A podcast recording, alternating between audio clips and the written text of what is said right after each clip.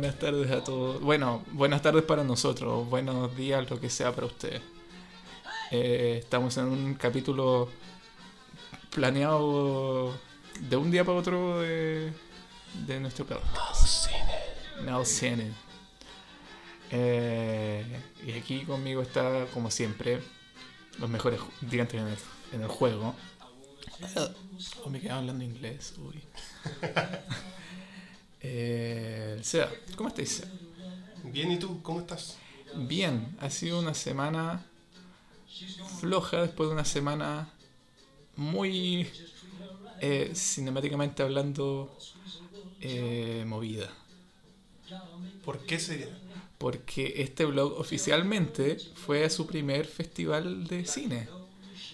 Y crees que me invitaron, que el Mercurio me invitó a hacer la columna del domingo, pero no. Este blog tuvo que pagar su entrada, su abono de entrada. Y no vio todas las películas, porque eran caras. Y por este blog te refieres a ti solamente, Por porque yo estuve toda la semana tranquilito acá en mi casa, weón. No, no vi ninguna película de sci-fi. nada. Sí, ni pero- siquiera me enteré, eh, de hecho, ni siquiera me enteré de que te había ido a Santiago. Hasta que estaba allá. Hasta que estaba ahí allá. Sí. Eh, no, sí fue como una oportunidad de. Como dije así como, ya, pucha, no, no tengo horario de peguita, porque no tengo peguita. eh, démosle, como que siempre quería ir a- Quería haber ido a un, a un festival de cine. Como que mi sueño de repente es como que me inviten a Cannes. Porque se puede mandar una solicitud como de de amante del cine o una wea así. Y claro, como tenéis que pagarte el viaje, toda la wea, la estadía, pero tienes el permiso para ver las películas, entrar a los cines, hablarle a los famosos. ¿Cómo certificáis que eres amante del cine? Con. Bueno, se puede empezar con un Instagram o con un podcast hecho en un bus. No sé, pero literalmente una carta que se manda. Y la deberán leerlo. lo- Una carta de amor.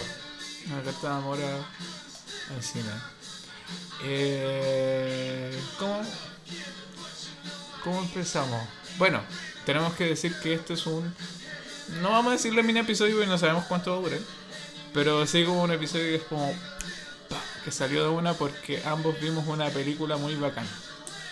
Una película igual dentro de la. como la. eh, como los headliners, Sí. si queremos decirle, del año. Sí. De La, las más, más, la más esperada. Claro, de las más esperadas del año. Junto con otra.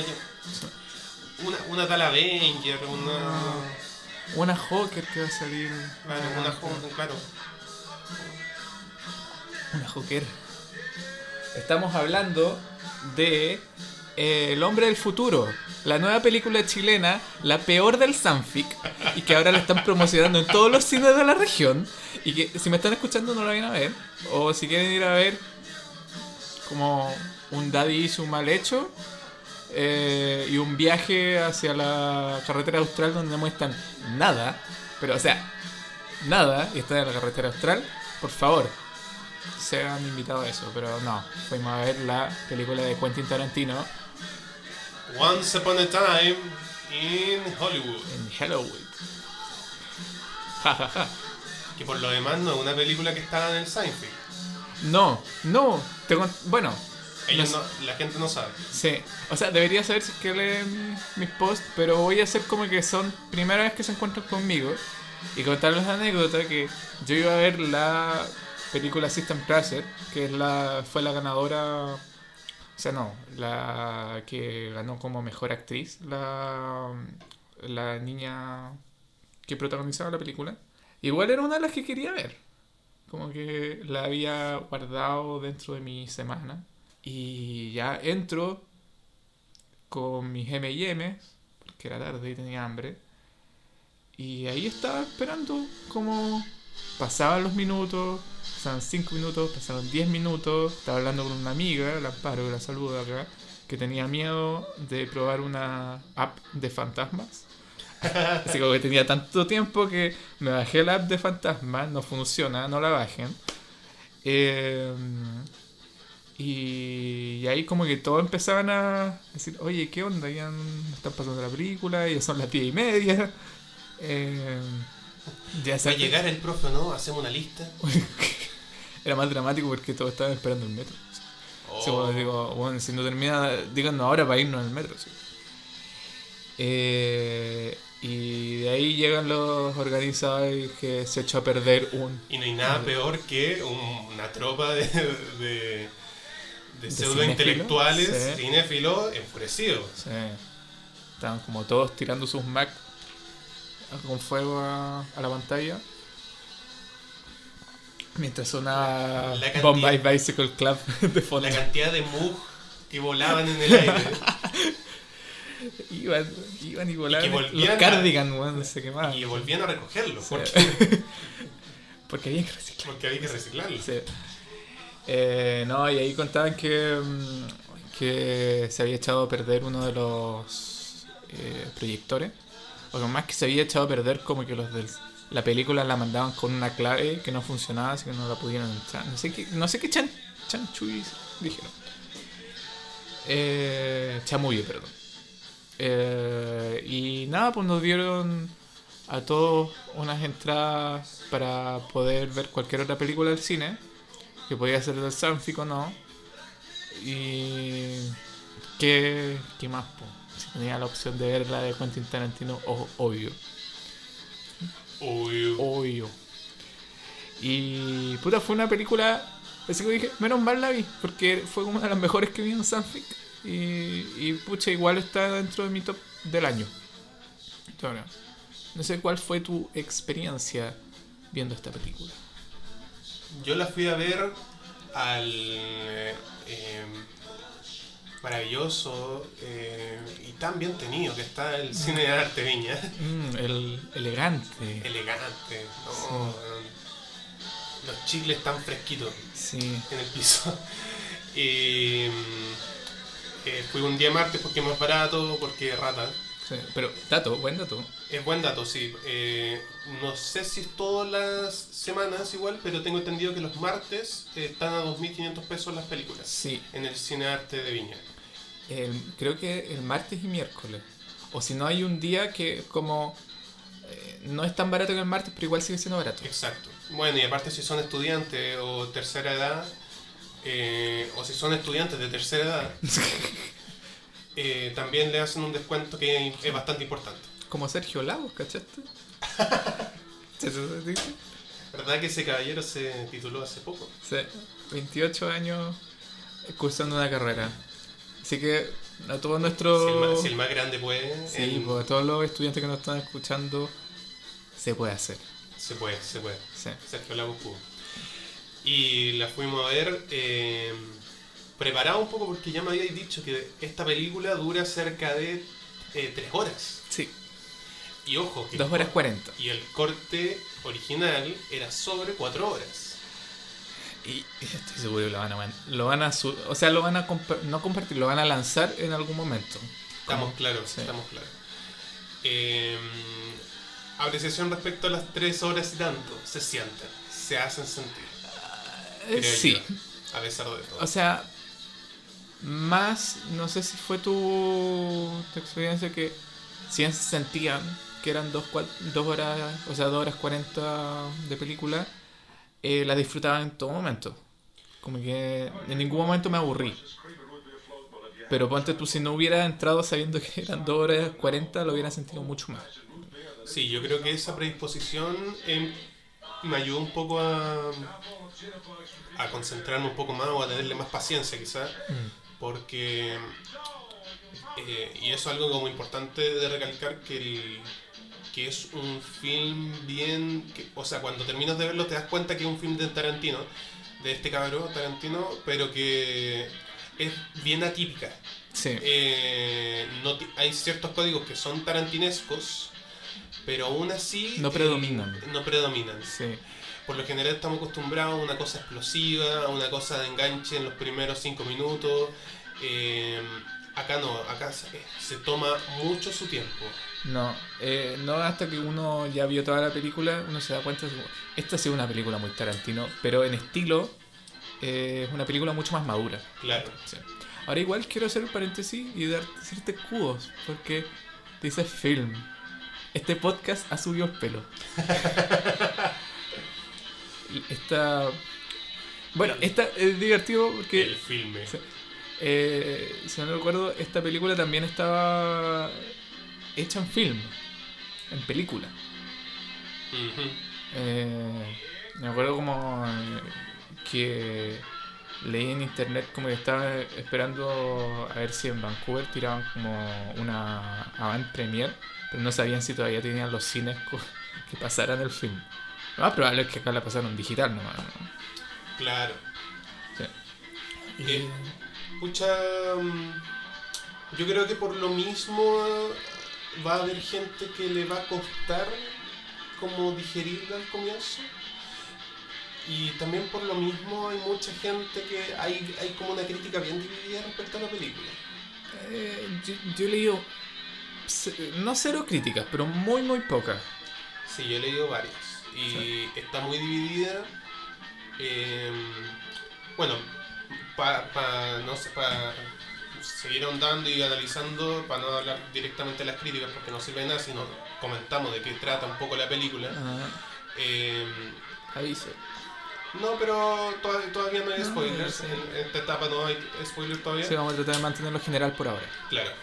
Eh, trata básicamente de esta estrella, una, una estrella de Hollywood en la época de los 60, fines de los 60. Eh, valga la redundancia, en Hollywood, en Los Ah. Ángeles, ¿no es? Adivinen. Claro.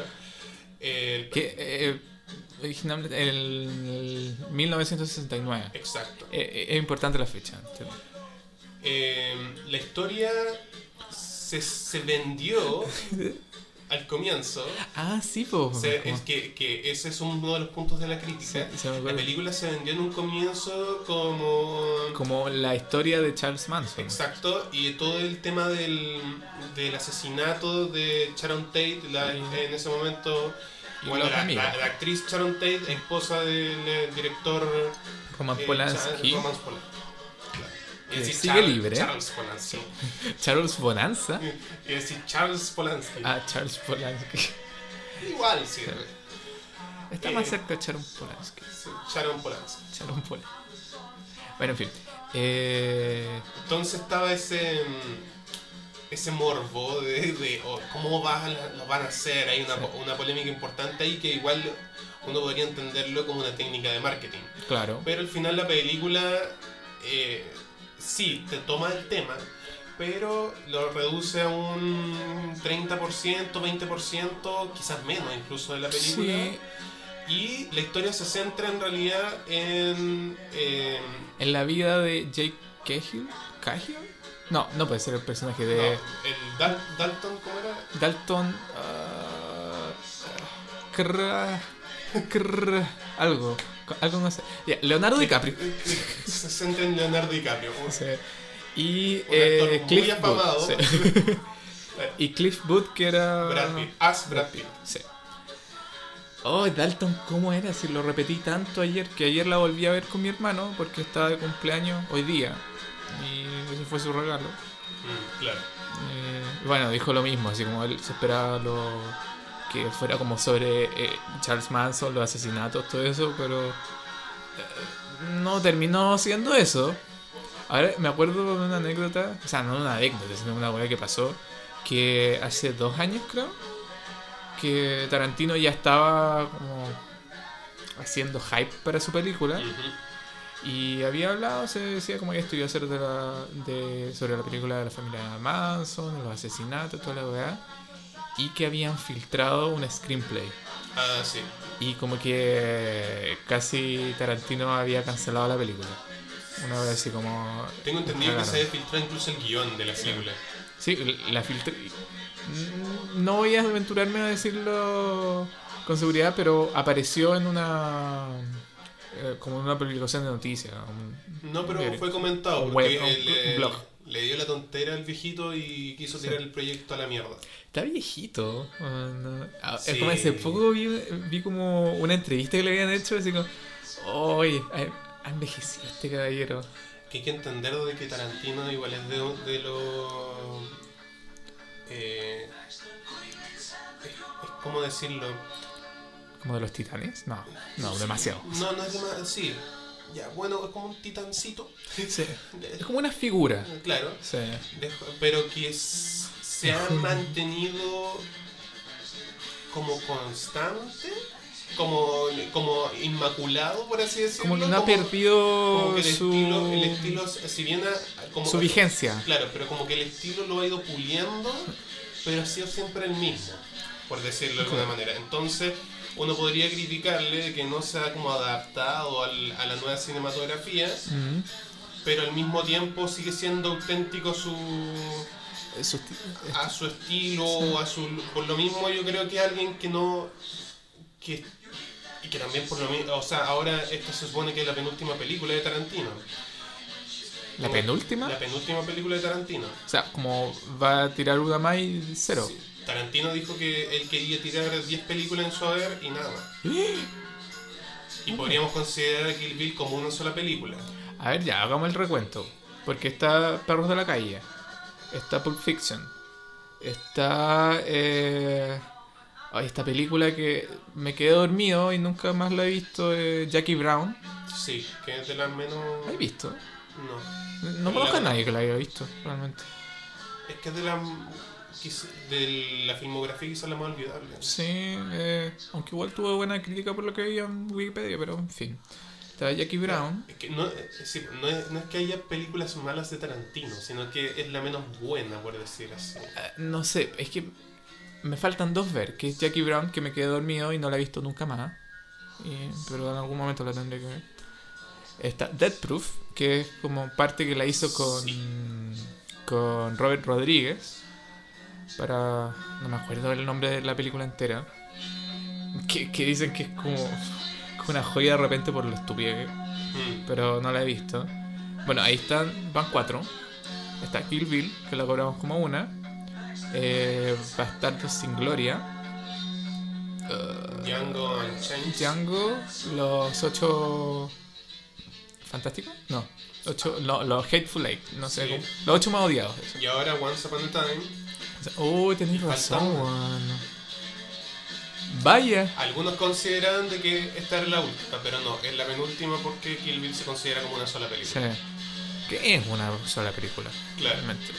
Bueno, entonces, como retomando el tema de la historia, Sí. está este chico Dalton, eh, Leonardo Dalton, y, y abordan cómo ya ha llegado al punto como más alto de su carrera y ya solamente va en picada. Claro. Y, y todo esto lo contrasta como con el hecho de que eh, su vecino es Polanski Eh. y eh, en ese momento emparejado con Sharon Tate. Sí. Eh, que en este caso es Margot Robbie. Claro.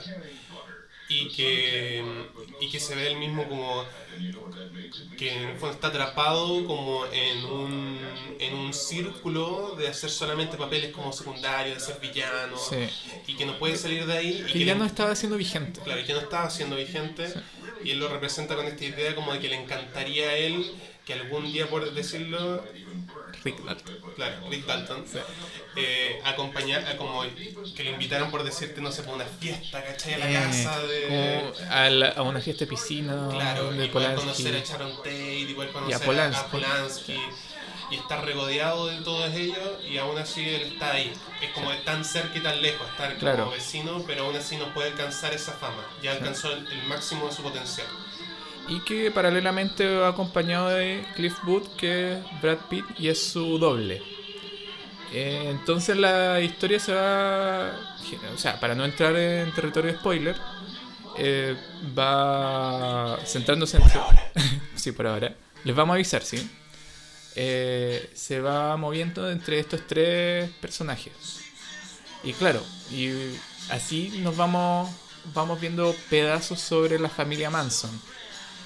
Eh, pero claro, no, lo, lo que me pasa con esta película es que no tiene como una historia así como la cuenta. Esto se trata de. Sino como es más. eh, una vigencia. O sea, como una- un testimonio de lo que fue los meses de 1969. Que me acuerdo, nada que ver. eh, que por un documental que vi una vez de Joan Didion. Dice, eh, que es como una escritora, es una vieja con estilo. Pero, o sea, una vieja estilosa se pasó. Como es mi manera de seguir porque toda su vida ha tomado Coca-Cola y sigue así muy bacán. O sea, pero está para la caga, pero, pero seguiste muy bien. Y ella es una, fue una escritora muy, una escritora periodista muy conocida en los años 70 y 60 también. en los 60 empezó. Y ella con- contaba, porque también tenía, era amigo de todos los famosos. Y mm, contaba que mil- los años 60, como la década de los 60, como los hippies, con la guerra en contra de Vietnam, la liberación sexual, la liberación de mente, todas estas cuestiones, terminaron en 1969 no por el año, sino por el asesinato de Sharon Tate y, su, y sus amigos por la familia Manson. Claro. Porque ahí todo se volvió de realidad. Entonces siento que esa película hay que tomarla es- por es- de esa manera también. Hay una historia, claro, que la podéis seguir, pero es casi un testimonio de lo que pasaba en los 70. No, y, también, de y también entender de que mm, eh, esta es de las películas quizás más personales de Tarantino. Sí. Yo creo acá, acá eh, por ahí decían de que antes de esta película Tarantino se casó, ¿cachai? Como que se sentó, entonces loco Ah, casi como que Papito. Ay, ¿sabéis qué? Hice tanta película ya como para. para complacer a weón, a pesar de que fiel a su estilo. Voy a hacer una wea que. al que le gusta, le gusta. Sí. Y, y por lo mismo. Es una de las más maduras. Claro, hay comentarios en los que dice él mismo que es su. es como. su película favorita quizás. Mm, O su mejor obra según él. sí. Que obviamente puede diferir lo que dice el autor de. Eh, claro. el que la consume. Sí. el público objetivo. Pero es, es curioso ese, ese fenómeno de que hasta lo, hay, hay fanáticos fieles de Tarantino que no, no engancharon. Y tiene, es, es por esa, eso que tú dices de que en todo momento en la película no sabes a dónde va. Claro. Eh, solamente lo, está, estamos en presencia como de un gran testimonio de lo que vendría siendo Los Ángeles y Hollywood de los 60. Claro. Finales de los 60. Claro, que es en la época en que Tarantino como que creció, esa época que Tarantino ama. Entonces como muy testimonial, es muy como un retrato de esa época. Y aún así la encuentro como una de las películas más maduras. Ahora, igual viendo como haciendo la recapitulación de todas las películas que ha hecho Tarantino, como ya hay una diferencia entre Django y Los Ocho Más Odiados. Con el que Los Ocho Más Odiados es una película más seria, sigue siendo muy Tarantino, pero se toma su tiempo, reconoce bien los personajes, tiene su set hecho, está muy bien en- amarrada esa película. Siento que este, si bien en Once Upon a Time in Hollywood, eh, no podríais seguir como una historia lineal, así como un pancito que te podáis comer. Eh, está muy bien separado en sus momentos, los personajes están súper bien actuados. Eh, el diálogo es buenísimo, la música como siempre es buenísima. Eh, nunca te aburre, porque como que las escenas están muy bien amarradas. Y como viéndolo de, esta manera como un testimonio, yo la disfruté caleta. Yo diría que hasta es como una especie de, mm, de primo político de Pulp Fiction, hasta cierta parte. Mm, sí, Tiene, tiene algunos, si bien no tiene estos códigos como desarmemos la historia, ¿cachai? Y contémosla de otra manera, pero sí tiene ciertos códigos que hacen como recordar a, A Pulp Fiction. a Pulp Fiction. sí. Porque al Eh, final estamos Es que contando también de- en Los Ángeles. Sí, Sí, y contando también una historia, sí, pues, el contexto ahí calza. Y también de que al final de cuentas ambas historias son súper eh, simples. Si tú desmenuzas y reordenáis Pulp Fiction, la historia de Pulp Fiction no es ninguna maravilla, ¿no? No es una wea como, oh, weón, es la mejor historia de, de valga la redundancia, la historia del cine. como. Eh, no un pancito que todavía como recién salió de la panadería. No, claro. Como eh, Kill Bill, o Que tiene- Claro. linealmente así como de, voy a matar a toda esta gente por venganza. No, y que Kill Bill por todas partes es, está, es bacán, po, ¿cachai? ¿Cuál es tu favorita? De Tarantino. Sí. Eh, No, no la que encontré que sea la mejor, pero tu favorita del corazón. Oh, qué difícil. Es difícil. Yo estaría entre Kill, entre Kill Bill como película completa y Pulp Fiction. Eh, están peleándose ahí. Pero también porque Pulp Fiction. Bueno, Pulp Fiction la descubrí tarde. Y Kill Bill la vi muy pendejo, pero cagado de miedo. Bueno, me pasó lo mismo. Pero o sea, cagado de miedo. no, no más que miedo, pero angustiado. Sí, no, es que a mí me obligaron a verla en el colegio, como muy chico. ¿Por qué? Porque teníamos una muy mala profesora de inglés.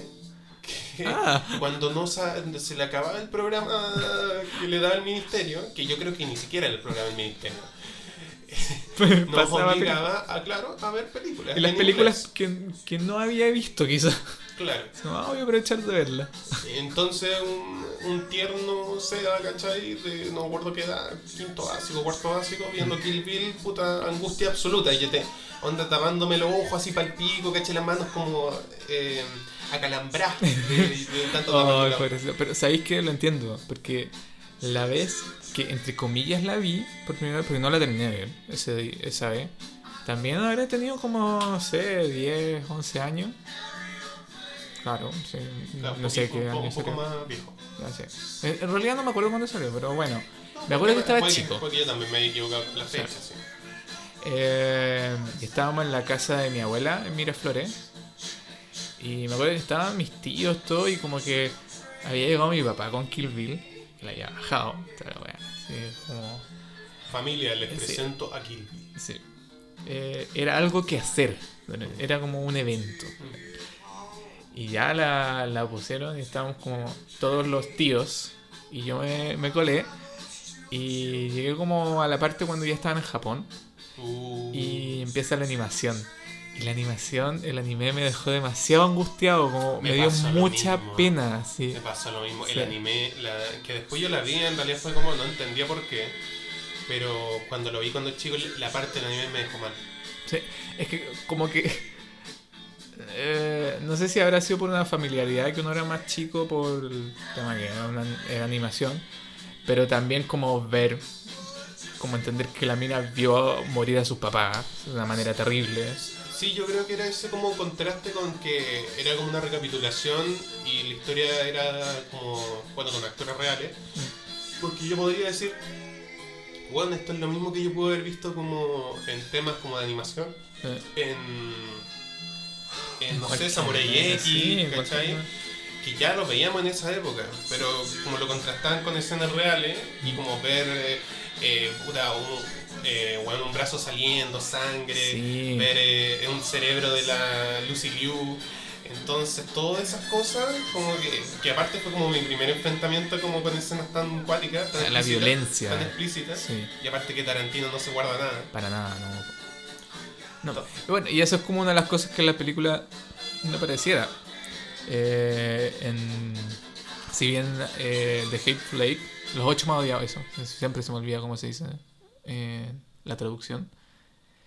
Eh, sigue teniendo la violencia de, de Tarantino, ¿cachai? Como que no. Aunque sea más o sea, sea más pausada, esté solo en un, en un lugar donde pase toda la película con la casa, siguen habiendo como los disparos, como que van a matar a alguien, como que se va eh, armando todo esto, toda esta violencia hasta el final que es bien violento. Sí. Que siento que es lo que no pasa en Once Upon a Time in Hollywood. Ya, Y hay una cosa que quiero hablar, pero ahora sí, yo creo que ya es momento de territorio spoiler. Sí, si no han visto la película, eh, paren acá y vuelvan cuando ya la hayan visto. Sí. O, eh, a menos como que sigamos hablando de algo que no sea spoiler, les vamos a dejar la, mm, eh, la marca de tiempo en el video. Para que sepan en qué eso. momento Pueden re- retomar. Exacto, retomar el podcast. Eh, y si no, síganos en este nuevo viaje. Este, no, nuevo viaje, en este viaje. Y si no, váyanse a la chucha un rato también. Sí, no, pero escuchen, no, no se vayan. Ya, pero Pero con Hablemos- celular y audífono ahí no Sí. escuchándonos. A la chucha escuchándonos. Pero ahora sí, 3, 2, 1, territorio spoilers. Ya. ¿Qué weá Tarantino con los pies? Tarantino tiene un fetiche con los pies. Sí. No lo ahora o sea, eh, una de, la- de las pocas críticas que vi es como. eh, ahora se nota cada vez más eh, explícitamente el fetiche de los pies de Tarantino. Porque. Decían que era grotesco, igual como... Había una crítica por ahí y decía como, ya entiendo que te gusten los pies, pero weón, por favor, cálmate. weón". Bueno, ahora cachai porque es la, la más personal de, de. Claro, claro. Pensando que si bien Margot Robbie lo usó como para escenas muy puntuales, muchas escenas que mucha gente criticaba como, oye, esta cuestión está de más. eh, pero, y habían y justo, justo una que era muy larga, como muy enfocado en los pies. La de la hippie. La de la hippie también, de los pies. Es que esa fue la, como- la primera vez cuando estaba eh, en Santiago viendo la película. Sí. Eh, y es como, apareció esa escena como Tarantino. Así, y después cuando la vi ayer con el Andrés, dije, oye, weón, también la Margot Robbie anda mostrando los pies cada rato y... eh, no me acuerdo qué otra escena. eh, bueno, cuando fue cuando se encontró con todas las hippies en la casa, eh, en el rancho, que esa escena era muy buena. Qué o sea, hippie más desagradable, weón. sí. Oye, ¿sabes que yo tengo guante, pero. Y de hecho, yo no soy de esa gente que dice como, ah, hippies culiao. Pero... Como Rick Dalton. Claro, como Rick Dalton que era chistoso porque era hippies culiao y después como. Mmm, mmm, hippies. 13-3. Y. No, eran desagradables. Eran desagradables. Que también lo estaban haciendo para ser desagradable. Quizás. No, pero Es una an- opinión también de Tarantino. Sí, po, mucho antes incluso de, de. de revelarse como la secta de, de Manson. Sí. eh, que por lo demás era una versión vainilla de la secta de Manson, porque la secta de Manson era mucho más cuática. Sí, yo ahí no me metí tanto. Solo sé cómo. Tengo entendido que era mucho más brígida, entonces estaba pintada muy como florcita, muy Mm. cosita. sí. O sea, si bien habían cosas así, Ah. pens- pensando que de hecho Charles Manson también fue músico, sacó discos. La dura. Sí, ahí tiene discos de Charles Manson. Y son buenos. Son como de folk, como medio experimental, alguna psicodélico. Sí, a todos nuestros podcasts escuchan. Yo creo que en algún momento vamos a hacer la sección de malos discos con el SEA, porque el conocimiento de, de música aquí es increíble. Si me quieren regalar otra cabeza porque ya no me da. No, no, Y- pide que te pida y ya grande. vinilos, weón. Claro. Eh, entonces la pinta muy vain- vainilla, pero aún Mm. así te sentís la tensión, ¿cachai? Como, oye, ¿qué onda? Estás loco. O sea, qué weá. Sí. Eh, como tú dices, yo creo que lo- a los hippies los pintaron mal porque también era. O sea, esto igual es una lectura mía, pero también como está mostrando un testimonio de los de finales de los 60, como sumándole lo que dijo Joan Didion, que no creo que Tarantino no lo haya escuchado, pero que claro, la- el asesinato de Sharon Tate y de la casa en Polans- de Polanski eh, fue lo que marcó el fin de la época de los 60, de los hippies y Mm, todo eso. claro. Y en Estados Unidos, al parecer fue algo histórico que pasó. Eh, siento que como de repente tenía que explicarle ciertas cosas a mi hermano, porque había muchas referencias, como, como toda película de Tarantino, pero esta era un- mucho más explícita. Eh, ya sea de, de Spaghetti Western, de directores, de actores, de industria, toda la wea. eh, pero que siento que para esta, para gente en Estados Unidos es mucho más Es, es más evidente. claro, más familiar. No. Pero, Me encanta esta canción. eh, claro, cuando hablamos de que es un retrato de Los Ángeles de los 60, de- eh, tirado por los 70, eh, no solamente por una cosa como estética, ¿no es cierto? Mm. Como de, no, uy, mira, las tiendas son iguales, los autos, cacha Claro. Cadillac. Sí, Eh, Oye, estaba muy bien hecha esa, sí. toda esa wea. Eh, está muy bien representado todo, la producción. Y, pero también por eso, los referentes como la cultura popular de la época. Mm. El hecho, bueno, por ejemplo, cuando apareció Bruce Lee, ¿cachai? La Claro. Bruce Lee que Ah, qué buena esa es, escena. es buenísima. Como casi un, como hay cachado que como clásicos instantáneos de, Co- de claro, Tarantino. como, como que se van a quedar en el tiempo Exacto, escena, como que sí. tú sabes que hay ciertas, por ejemplo en esta película hay ciertas escenas que tú sabes que, ah, ya, estaban a ser Sí, van a perdurar. Van a perdurar. Sí. Y, yo- y la escena de Bruce Lee es una de ellas. Sí, eh. Bueno, fue como eh, la única persona que reconoció el tiro el Andrés, mi hermano. Y, y nada, fue muy divertida. Pero ahora hablando de eso como de... De como que nunca podemos posicionar esto o es 60 o es 70 porque están los finales de los 60 y es como casi que empezar los 70. Eh, hay una weá que, mm, que igual toca a Rick Dalton como personaje que lo encontré bien interesante que que no se mantenía o sea el problema de él que por eso aunque lloraba o peleaba muy, mucho consigo mismo es que ya no estaba siendo vigente porque la industria estaba pidiendo otra cosa y es como eso eso le va sumando mucho más a esta idea de que es un testimonio de lo que es el cambio tanto de la industria, de, de época, todo eso. Y hasta incluso se podría entender de que es como un reflejo del mismo Tarantino. Sí, Mira, ¿te acordás de la escena de la niña cuando, Que la industria cambia y él ya no es vigente. sí, cuando van a, cuando- no sé, iban a leer, iban a leer su libro mientras esperaba que se, que el maquillaje o la barba se pegara, el Sí, pegamento, y se encuentra con la hablar niña. La niña, claro. Y todo ese speech, ese monólogo que se habla de, de lo que es ser actor y, y que hace como recalcar actor y no actriz. No, no coincido con eso, pero bueno. Eh, Yo eso, tampoco. eso creo que es fijo un pensamiento de Tarantino. Y como, o sea, obviamente el screenplay lo escribió él, pero esa yo creo como que puso su opinión como con pinza. Otra escena muy buena de eso también y que tengo entendido que fue improvisada eh, porque DiCaprio Mm. eh, fue la escena donde DiCaprio se equivoca en la filmación.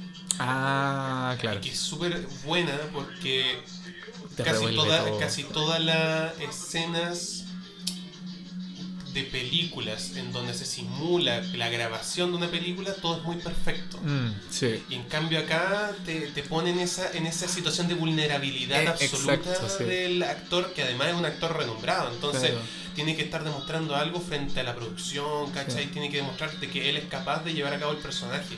Y el loco ahí gritándose a sí mismo. Toda esa escena, de hecho, eso sí estoy seguro que toda esa escena de, de él gritando en el tráiler, Mm. como, Sí, hazlo bien. si no, todo. Claro, y si no lo haces bien, bueno, esta misma noche te voy a volar los sesos, weón. Toda esa escena. Sí. eh, Ah, bueno, eso sí que no lo sé porque eh, el personaje de Rick Dalton estaba eh, basado en un personaje de western y toda la weá que le gusta a Tarantino y todo eso. De hecho, eran como conjuntos de varios. Así Sí. como- Pero había uno en especial que, que a Tarantino le había quedado que se había suicidado. Entonces parte de esa escena Claro. le sumó a Rick Dalton. claro, cierto.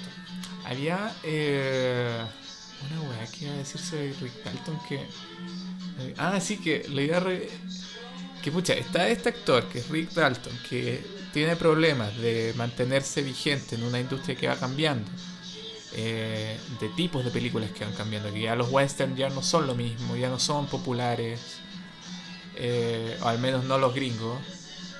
Eh, habla un poco también de DiCaprio. ¿Te acordáis Sí. de toda esa weá cuando que explotó internet eh, antes de los Oscars?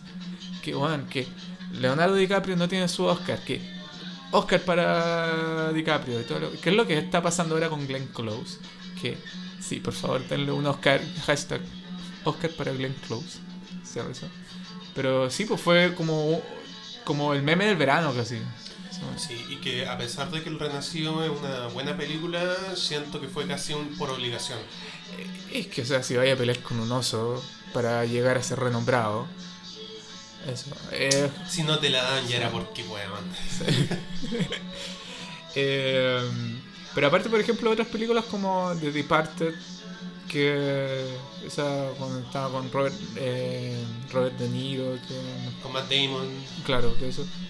igual todavía siento que no parecía una figura de, de- de Leonardo DiCaprio. Todavía No. estaba con esta wea de, de ser el antiguo galán Sí, de los seguía, 90. claro, seguía siendo DiCaprio, Sí. igual actúa bien, ¿cachai? No, no se puede decir lo contrario, Mm. pero sí tiene, todavía se le asocia demasiado esa figura de, de que es DiCaprio. Sí.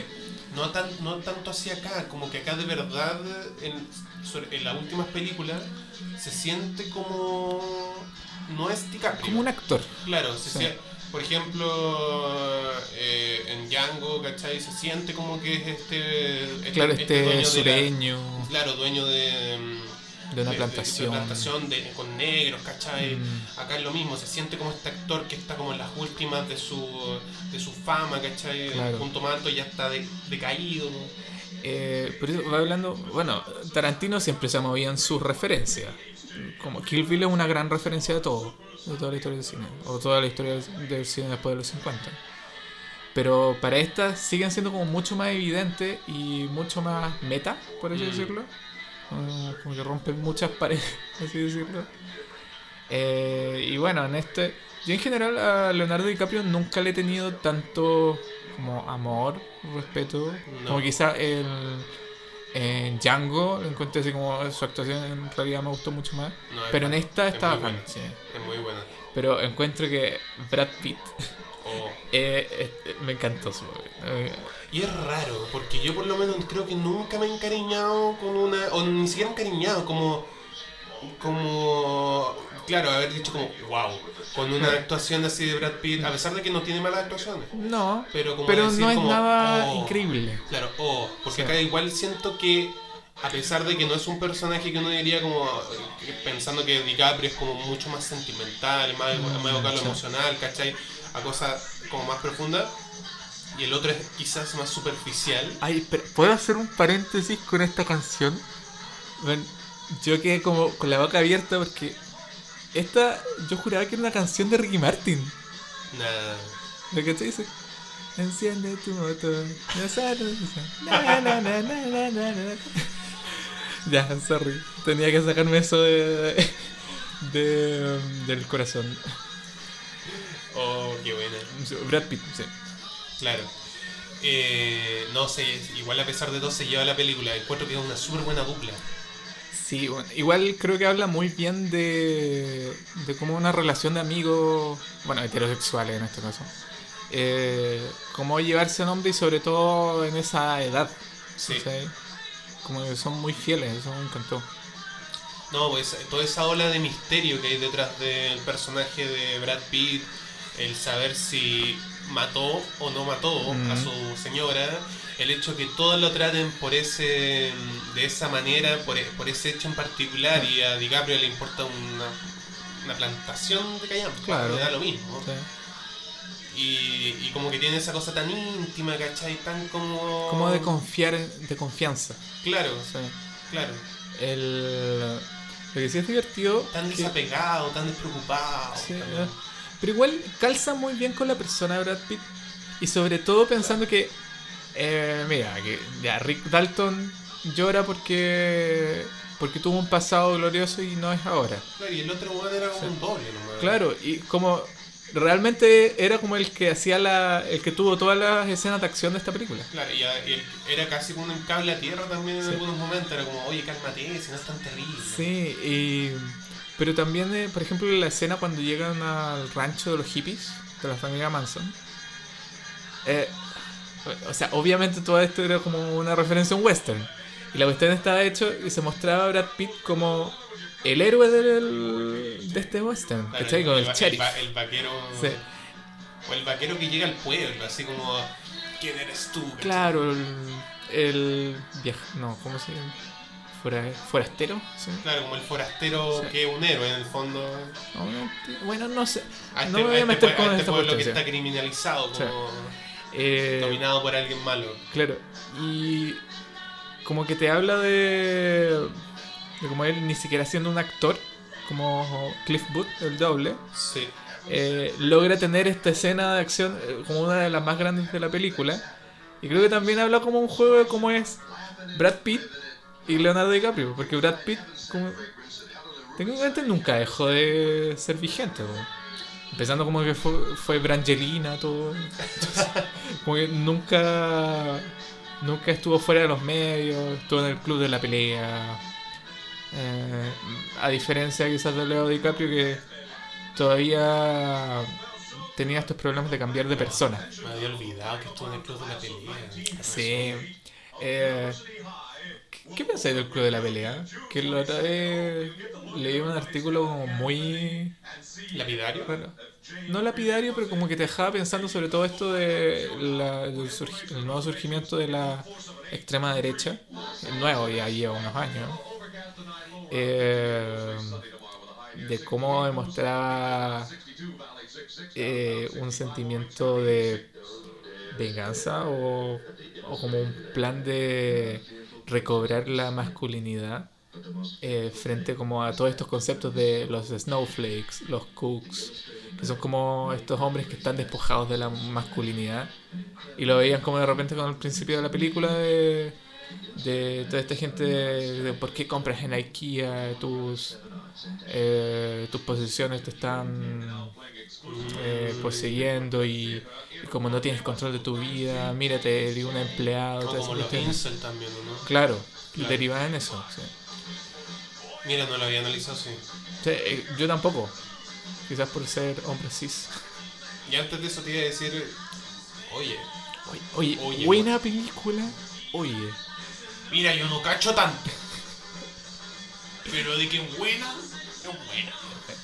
No, es igual, me gusta, pero no. No, sí, es buena. No la película. veo cada rato porque. Bueno, también porque la pasaban en el cable y ahí la veía. ¿eh? Es buena película.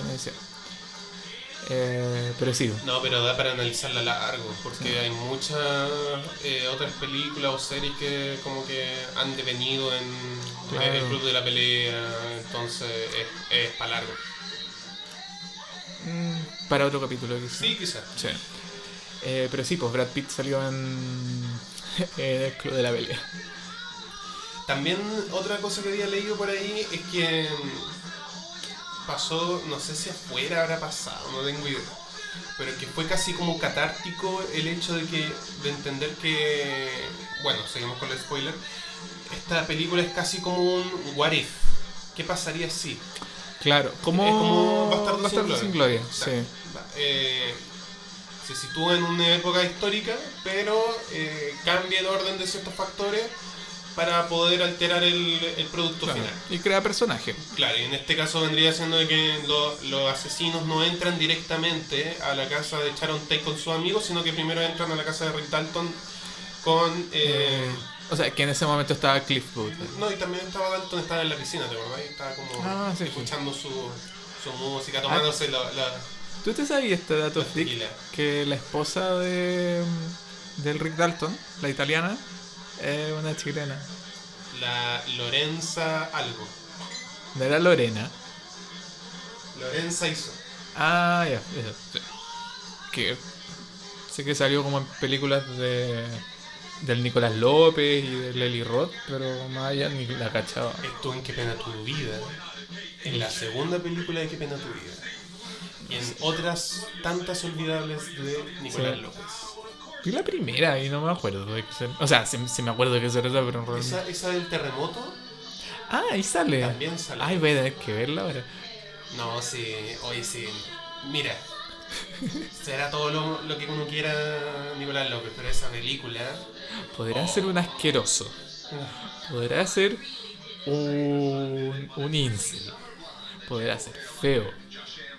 Pero hizo la película del terremoto. Sí, no.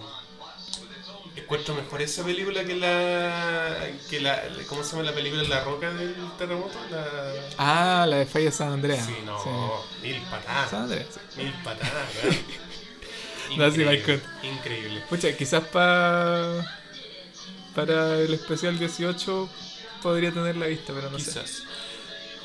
Eh, claro, y ella actúa como la señora de Dalton, Sí. o sea, un, un italiana, tengo entendido. Claro, sí. Y pasó súper piola.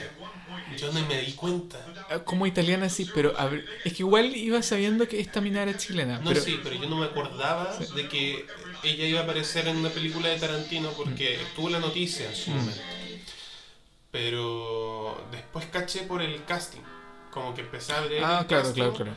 Y caché que estaba ahí y fue como, ¿pero en dónde? ¿En qué momento? Como yo pensé que era una de las hippies, como Sí. que están metidas Sí, como- yo no me acordaba de la cara. Hippie 5. ¿cachai? Sí. El rol de hippie 5. Yo en un momento, porque igual no me acordaba de la cara de, Lorenz, de la Lorenza Iso. Mm. Pensaba que era la hippie que le tiraba los palos a Brad Pitt. Ah, no, pues esa otra loca que, que es como, como de esos actores como que están surgiendo ahora, Sí, de los, de los una pequeños, pequeños grandes actores. claro, Como también el cameo que, bueno, el cameo, no es cameo. de la Eh, que- Robin. Que aparece la, claro, de Stranger Things, Sí. la eh, hija de Uma Thurman. Sí, ayer supe eso. Mi hermano me lo Ah, ¿no te diste cuenta? No, eh, no sabía. Ah, No se parece. No, sí se parece. No se parece. No se, pare- ni siquiera se- no se parece tanto ni siquiera al de Ethan Hawke. Ethan Hawke, no sé. Sí, tiene un aire de Uma Thurman, se parece. En el pelo. No, la cara, Pero tiene, ¿qué pasa? La cara tiene algo. tiene algo. Pero es que la Uma Thurman tiene como los ojos como a metros de distancia. Sí, no los ojos son distintos. Pero se parece. Eh, Oh, qué pesado. tiene un algo. Es que me acordé de esa, esa escena de padre de familia, como que me acuerdo como hablaban de un trabajo de alguien que me habían contratado como para arreglarle los ojos a Uma Thurman. Y era que estaban grabando una, una escena de, de, de cualquier wea. Y es como que estaba hablando la Uma Thurman y empezaban a moverse el ojo. Como que llegaba Peter Griffin y tenía que volver a ponérselo en el centro. ya, qué pesado. Pero, Oh. eh, no es nada en contra de ti, Uma Thurman. Me encanta si que escucha y esto. Sí, bueno, volviendo, eh, entonces un what if y eh, en ese momento cuando entran los, los asesinos a la casa de, de Rick Dalton, Mm. eh, aparece el Tarantino que todos conocemos ya, el Sí, Tarantino de antaño, Ah, el Tarantino como eh, violento, ultra violento. súper violento. Y es que como que concentró todo lo violento que no pudo ser en dos horas y tanto, lo concentró En cinco minutos. Menos. Claro, en esa escena. Que igual la escena de la erupción y todo lo que tenía que ver con el momento del supuesto asesinato de Sharon Tate Mm. fue largo. Y eso fue.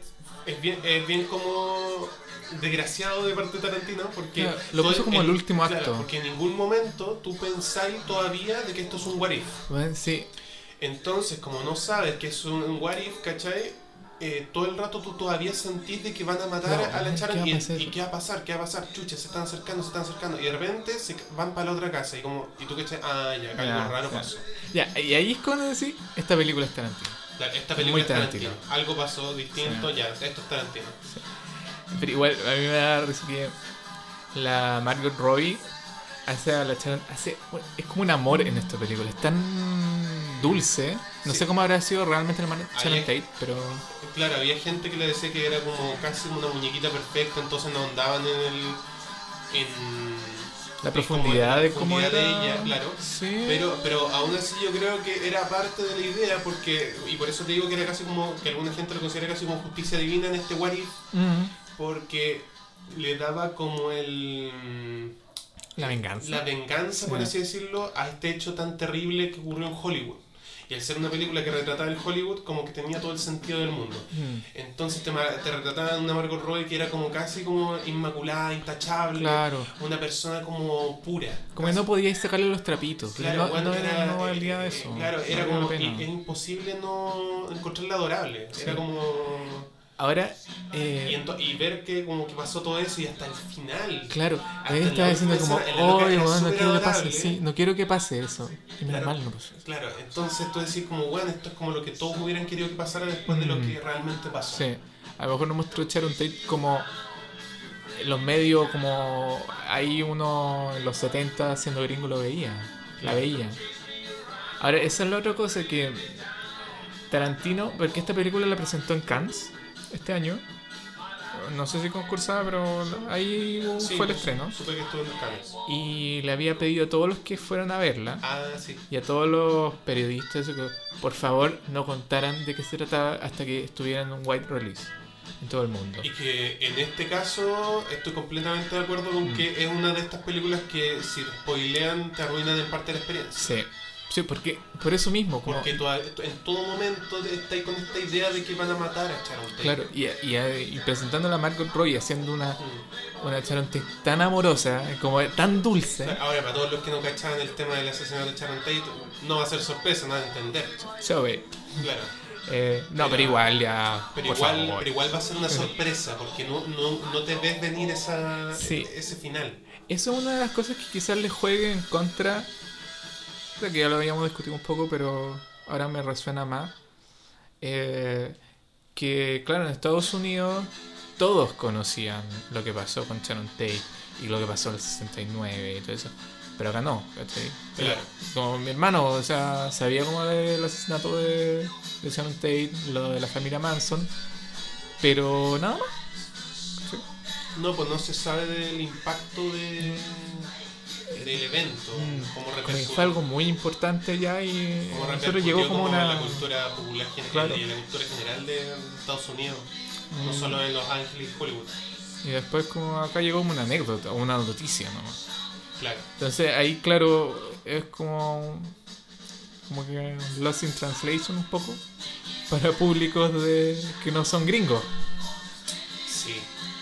Eh, entonces no, no sé, si alguien bueno, es que si están escuchando es porque ya la vieron.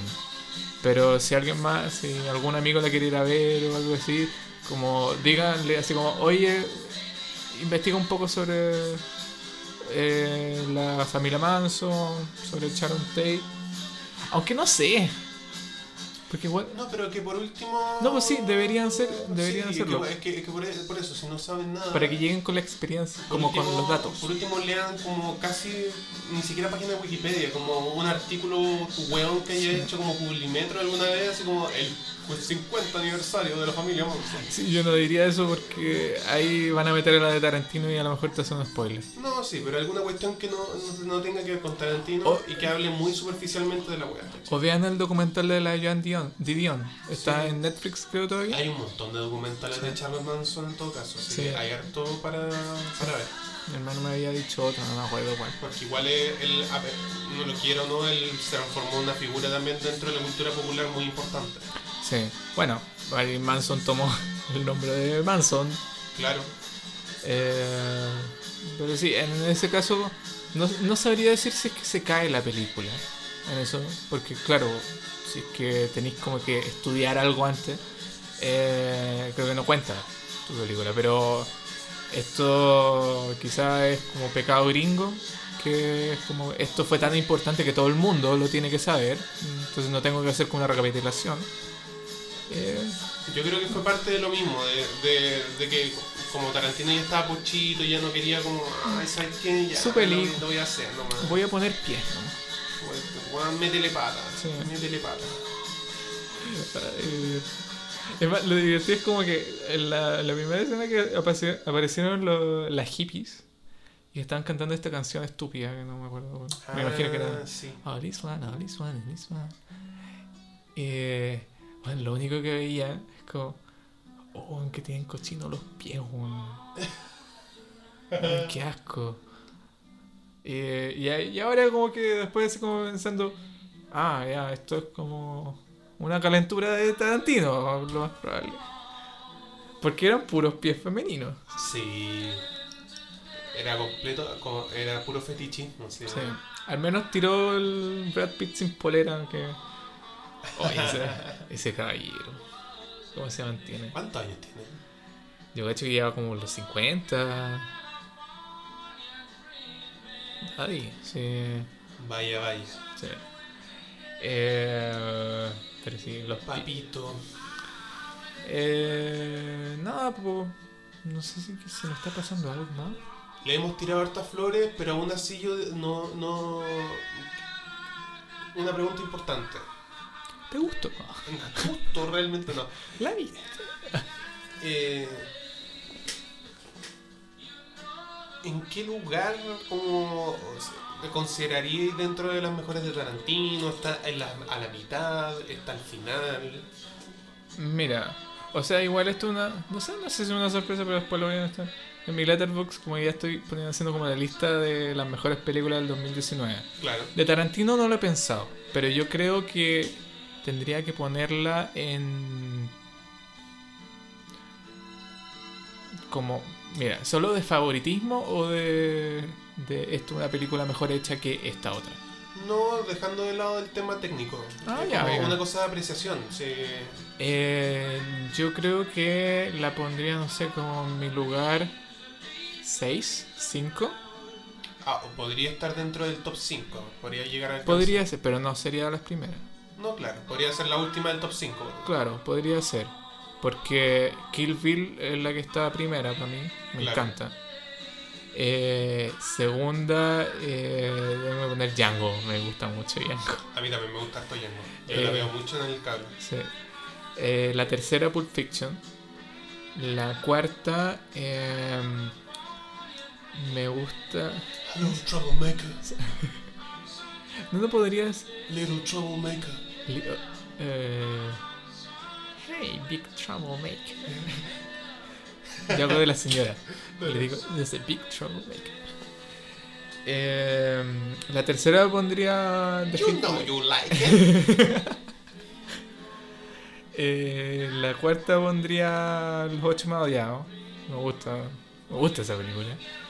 Y de ahí pondría esta. Mm, Porque, no sé por qué, como que... Eh, eh, Bastardo sin Gloria. Como que me gusta más una parte de la película que el resto. Que es la parte, todas las partes que sale Shoshana. La encuentro demasiado. demasiado- Pero la parte cuando sale Aldo Rain y los bastardos y el oso judío y todo eso. Me encuentro. eh, eh. Sí, a, mí, eh, de hecho, si tuviera como un top 5 sería muy parecido, yo creo. Eh, ¿Cuál sería tu top 5? em, ya, digamos Kill Bill la primera, Sí. ya, ok. Eh, después vendría Pulp Fiction, después vendría Django. Y. mm, después vendría. Jackie Brown. Ay. Eh, vendría. mm, Ya no sé si perros de la calle o. Un perro de la calle tampoco me gusta tanto.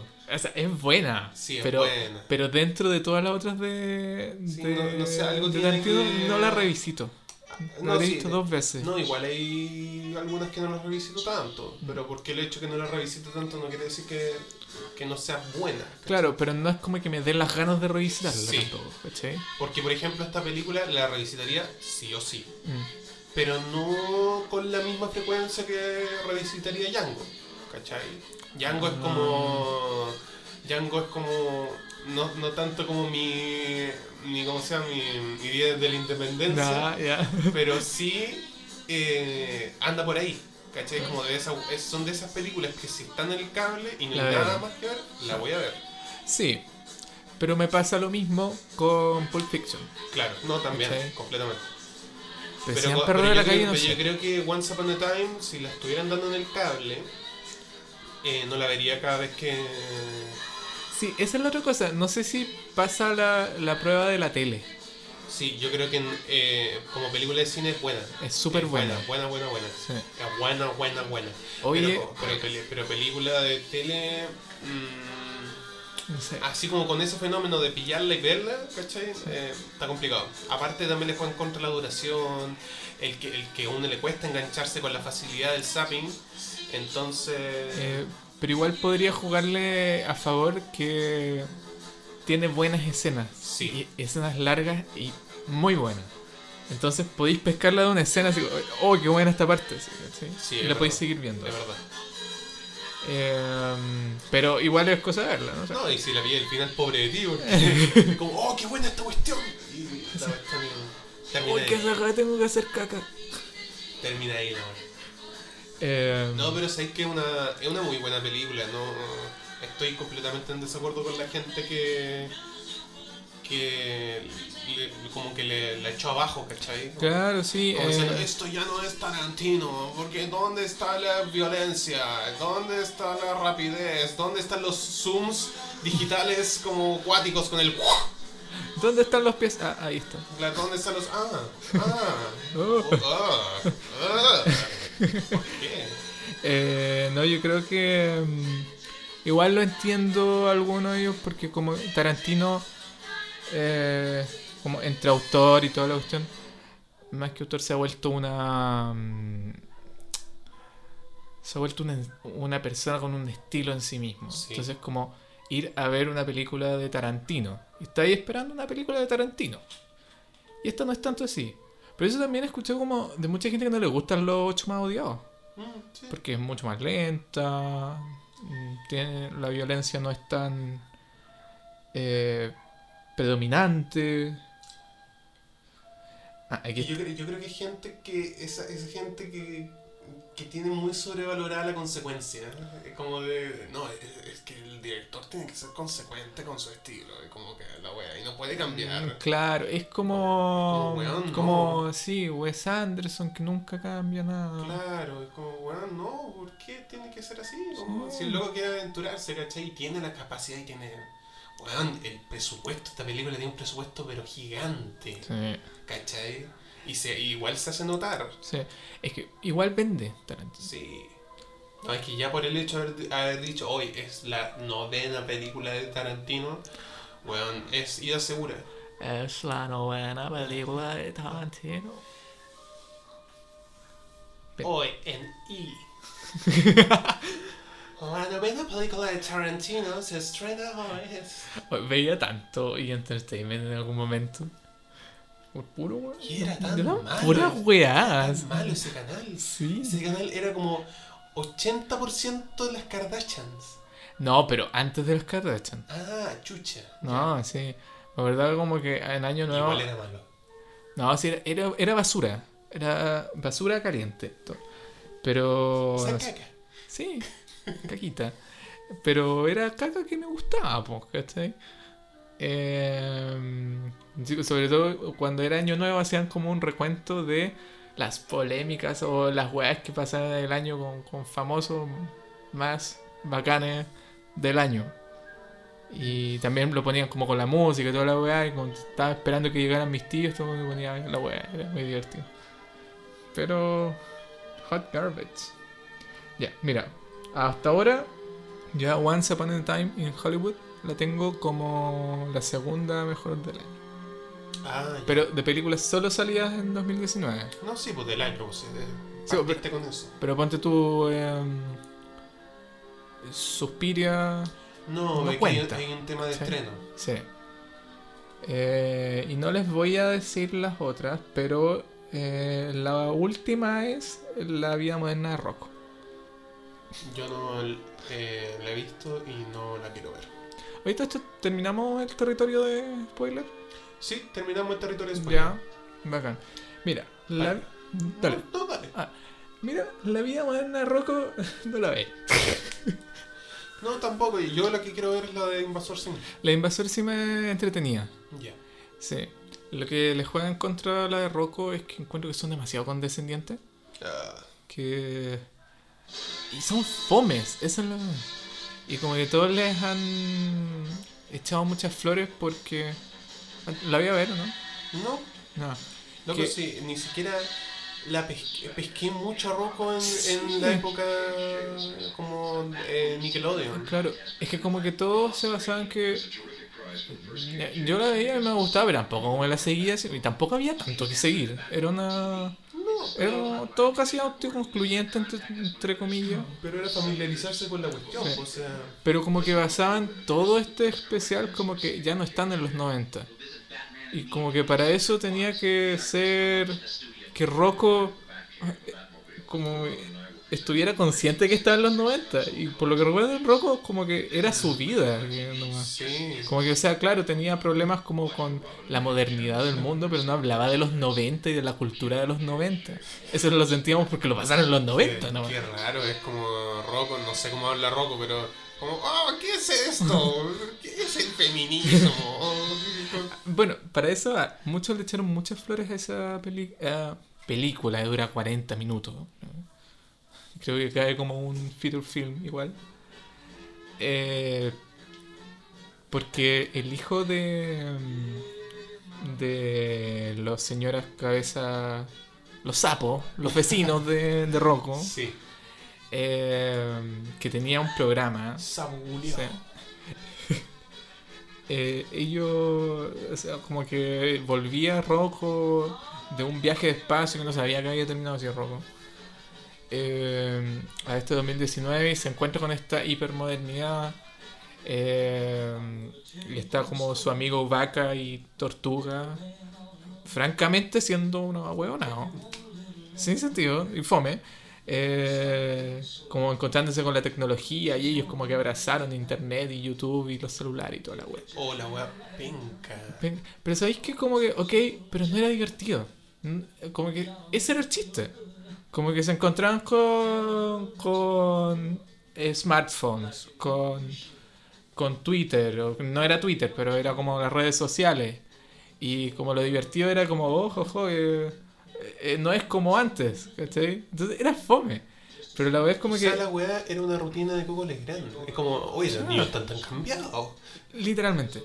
Era esa, era esa frase eh, extendida por 40 minutos. Pero la verdad es como que Rocco eh, está como angustiado porque no está viviendo este mundo y no acepta esta modernidad. Y mm, entonces va a prender la tele como para encontrar el programa que había hecho el, el hijo de estos sapos, vecinos. Señor Cabeza Grande. Cabe- señora Cabeza Grande. Eh, y lo dejaron de pasar. Como la misma señora Zapa le había dicho que, que ya no lo pasaban y que no tenían contacto con el hijo y ya no sabían dónde estaba. Entonces deciden, la película se trata como que van a buscar al hijo para que vuelva a ser el programa Entonces, que mira. Rocco decide suicidarse. Eh, y lo encuentran y le echan muchas flores a todo esto porque es eh, se cambió de género. Que al final encontró ¿Cómo? Que ahora no de género, ahora es, es ella. es ella, es Ah, la de- hija. Ah, ¿de verdad? De verdad, en serio. se- Ah, eso que me estabas hablando, cambió de estilo. ¿eh? No, no, no, no, no. eh, se cambió sexo y encontró como el sexo que, que siempre había sido. Y por eso explicaba por qué siempre estaba tan deprimido o enojado a cada rato.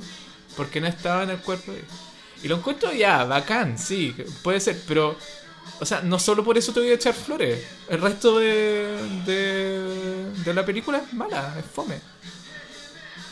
Oh, qué mal. Porque basáis tu comedia en algo que, que como que se creó Sí, o sea, por o sea, claro, hype. eh, eh, claro, ¿sí? es aclarar, no es que como, ¿qué es esto, feminismo? Eso no está mal, no Sí. está mal el que es- haya encontrado su nuevo género, sino que está mal, ¿cachai? Que la web fome. Sí. Porque Sí, no, no, oye, que eso- todo eso está súper bien. Que se cambie. Que, tú se cambie, que, que la gente quiera ser del género que es.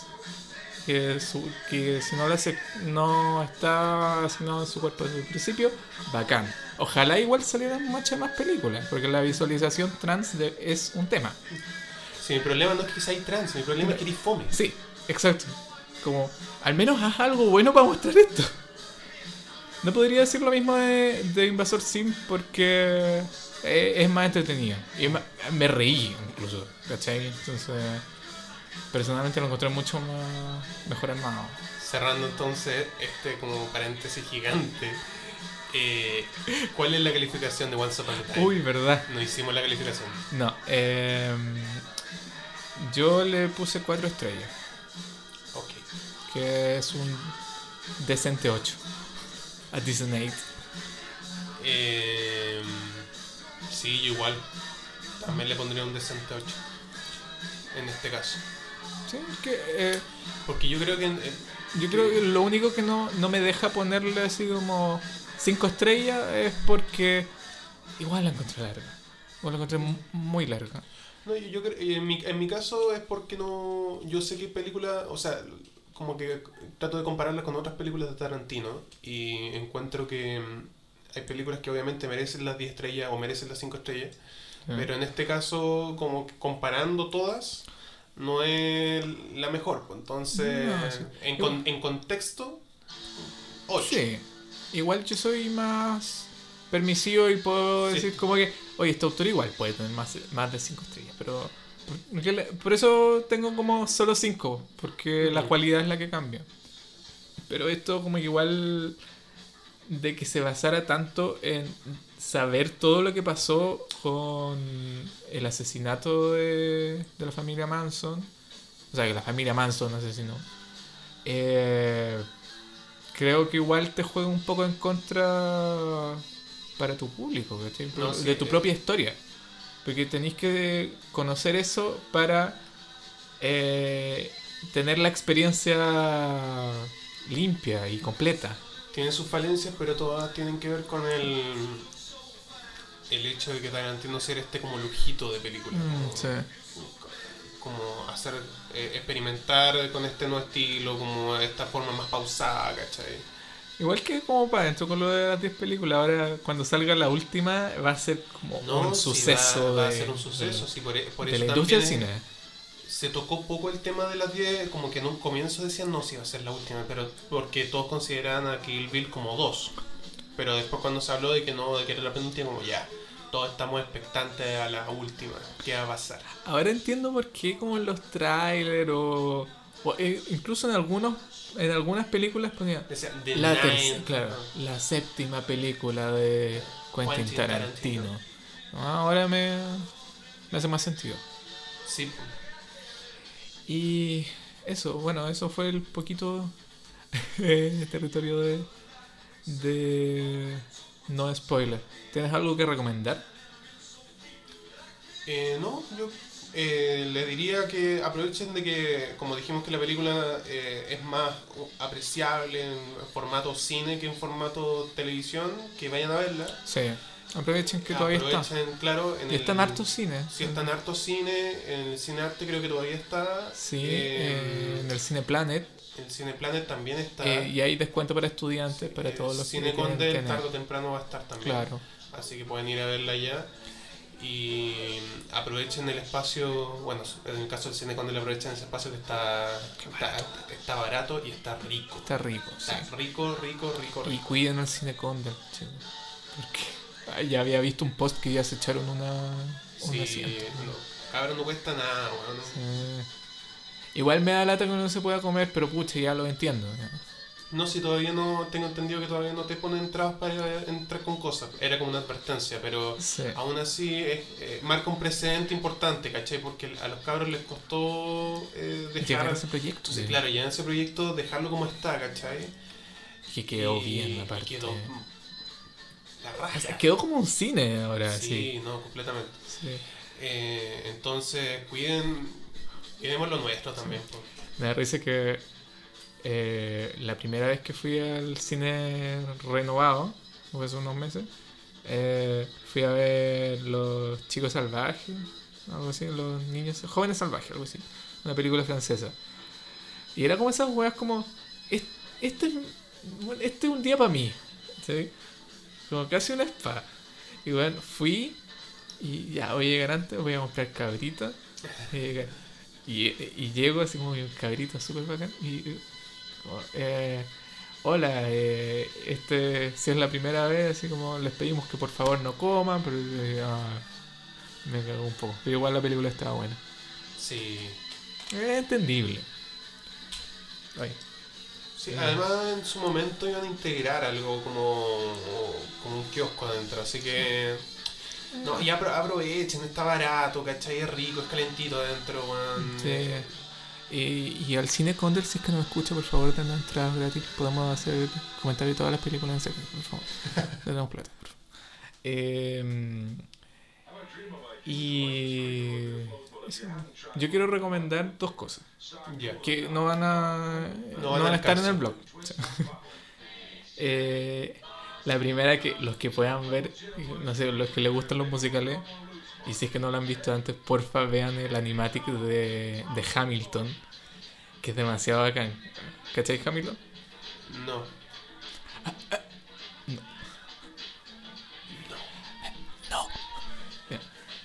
Es como el musical de la década. Que se, eh, suena super fome porque es como la vida de Alexander Hamilton, que es uno de los padres fundadores. Pero la wea es como entre hip hop y musical de Broadway. Es como hay un meme que es demasiado divertido que como eh, ya voy a ver Hamilton, no debe ser tantas weas, tantas weas la hablan. Y después como que salen vestidos de como de se- del siglo XVIII, porque la wea no te inspira, no te esperáis que sea tan buena la historia. weón. Eh, está animada por como gente por amor al arte que le hizo el storyboard. Y está entero en YouTube. Y la otra es que vean también para calentar el, lo que se viene para el 18 de septiembre. eh, es Al filo de la democracia, si mal no recuerdo, o The Edge of Democracy, que es un documental que hizo una brasileña sobre todo lo que está pasando en Brasil y por qué está pasando. Entonces te habla de toda la. desde el golpe de Estado, desde. bueno, desde antes que había asumido Lula da Silva, o después, cuando asumió Lula da Silva. eh, y cómo se fue armando todo este ambiente hasta que llega Bolsonaro. Y, y bueno, todo esto lo hace también eh, uniendo con un punto de su familia, porque la mina es. Es como mega cuica. Es de familia de elite. Y, pero claro, como que hablaba como de la parte de mi abuelo, estaban como todos estos los que habían eh, como apoyado el golpe y tenían todas estas empresas y estaba por el otro lado mis papás que eh, eran periodistas que fueron torturados y toda la cuestión. La única cosa como encuentro que no, no tomó tanta opinión de la gente. Eso encuentro que es importante para lo que está hablando. Pero lo digo porque para el 18 de septiembre, el especial 18, no sabemos si lo vamos a tirar para ese día. eh, vamos a darnos el lujo de ver la batalla de Chile, las tres partes.